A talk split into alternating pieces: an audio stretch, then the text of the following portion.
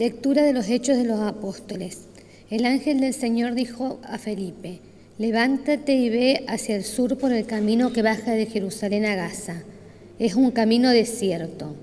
Él se levantó y partió. Un de etíope, ministro del Tesoro y alto funcionario de Candace, la reina de Etiopía, había ido en peregrinación a Jerusalén y se volvía sentado en su carruaje, leyendo al profeta Isaías. El Espíritu dijo a Felipe, acércate y camina junto a su carro. Felipe se acercó y al oír que leía el profeta Isaías le preguntó, ¿comprendes lo que estás leyendo? Él respondió, ¿cómo lo puedo entender si nadie me lo explica? Entonces le pidió a Felipe que subiera y se sentara junto a él. El pasaje de la escritura que estaba leyendo era el siguiente. Como oveja fue llevado al matadero, y como cordero que se queja ante el que lo esquila, así no abrió la boca. En su humillación le fue negada la justicia. ¿Quién podrá hablar de su descendencia ya que su vida es arrancada de la tierra? El etíope te preguntó a Felipe, dime por favor, ¿de quién dice esto el profeta? ¿De sí mismo o de algún otro? Entonces Felipe tomó la palabra y comenzando por este texto de la Escritura, le anunció la buena noticia de Jesús. Siguiendo su camino, llegaron a un lugar donde había agua y el etíope le dijo, aquí hay agua, ¿qué me impide ser bautizado? Y ordenó que detuvieran el carro. Ambos descendieron hasta el agua y Felipe lo bautizó. Cuando salieron del agua, el Espíritu del Señor arrebató a Felipe, el etíope no lo vio más, pero seguía gozoso su camino. Felipe se encontró en Osoto y en todas las ciudades por donde pasaba iba anunciando la buena noticia hasta que llegó a Cesarea. Es palabra de Dios.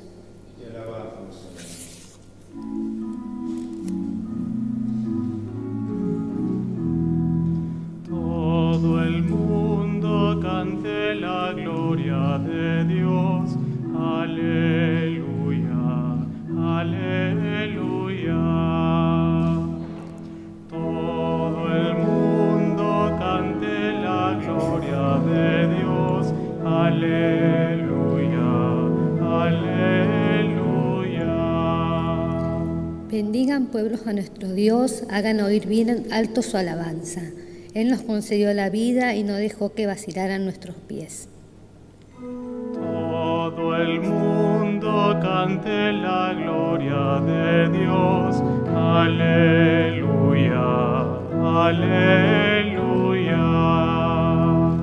Los que temen al Señor vengan a escuchar, yo los contaré lo que hizo por mí. Apenas mi boca clamó hacia Él, mi lengua comenzó a alabarlo. Todo el mundo cante la gloria de Dios. Aleluya, aleluya. Bendito sea Dios que no rechazó mi oración, ni apartó de mí su misericordia Bendigan los pueblos a nuestro Dios. Todo el mundo cante la gloria de Dios. Aleluya, aleluya.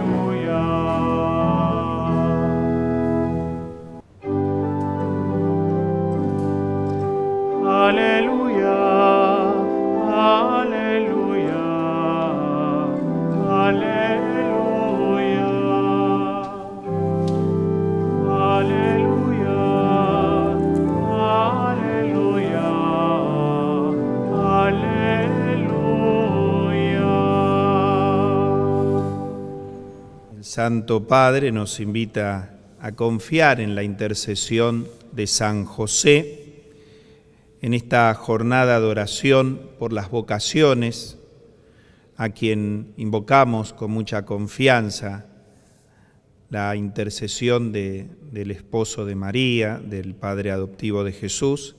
A cada intención respondamos rezando Señor, por San José, escúchanos.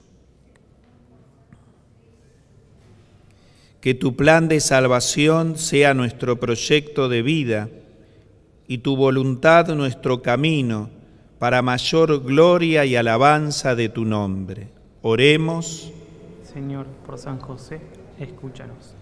Que nuestras comodidades y seguridades no debiliten nuestra misión de ser sal y luz en el mundo. Oremos.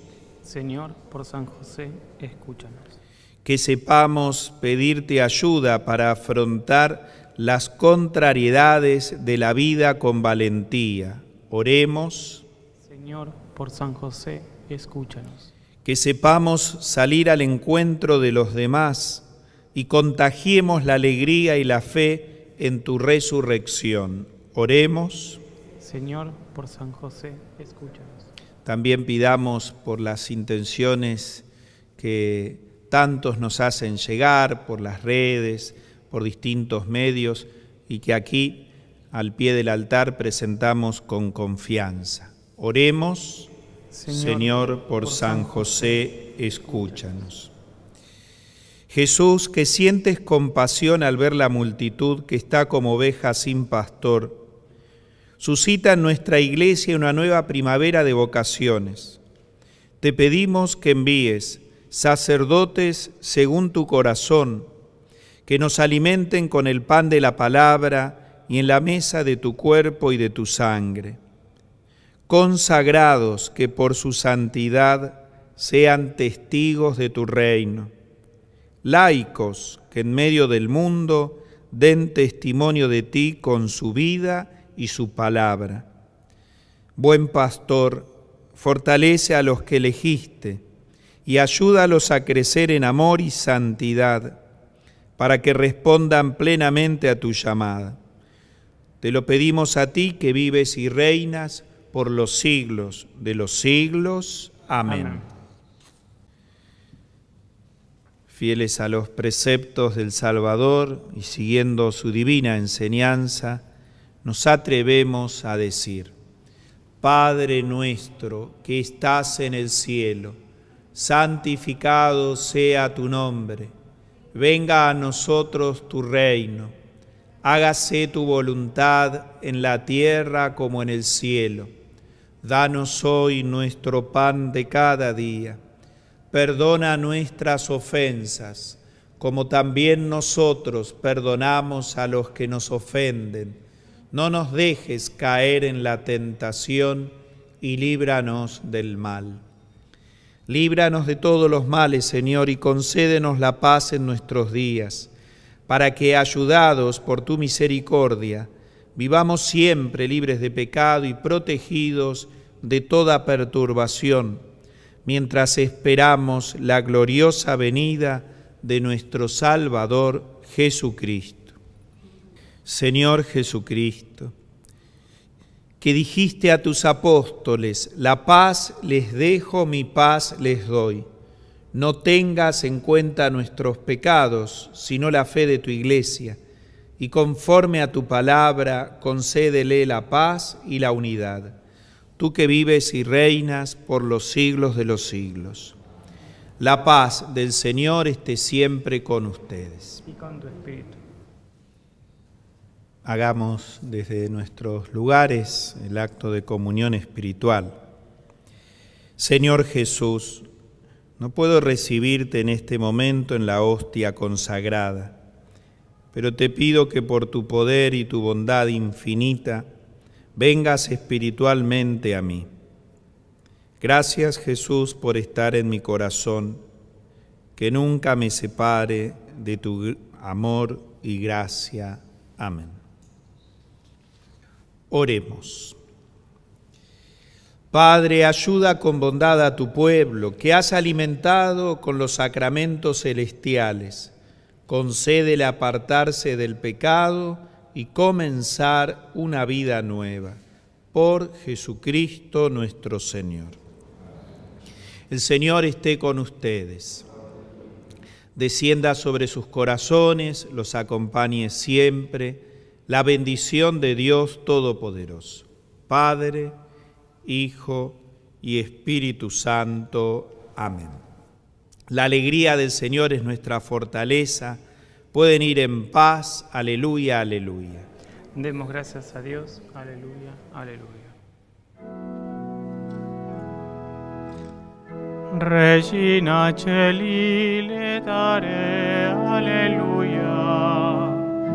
Qui duelmeruisti portare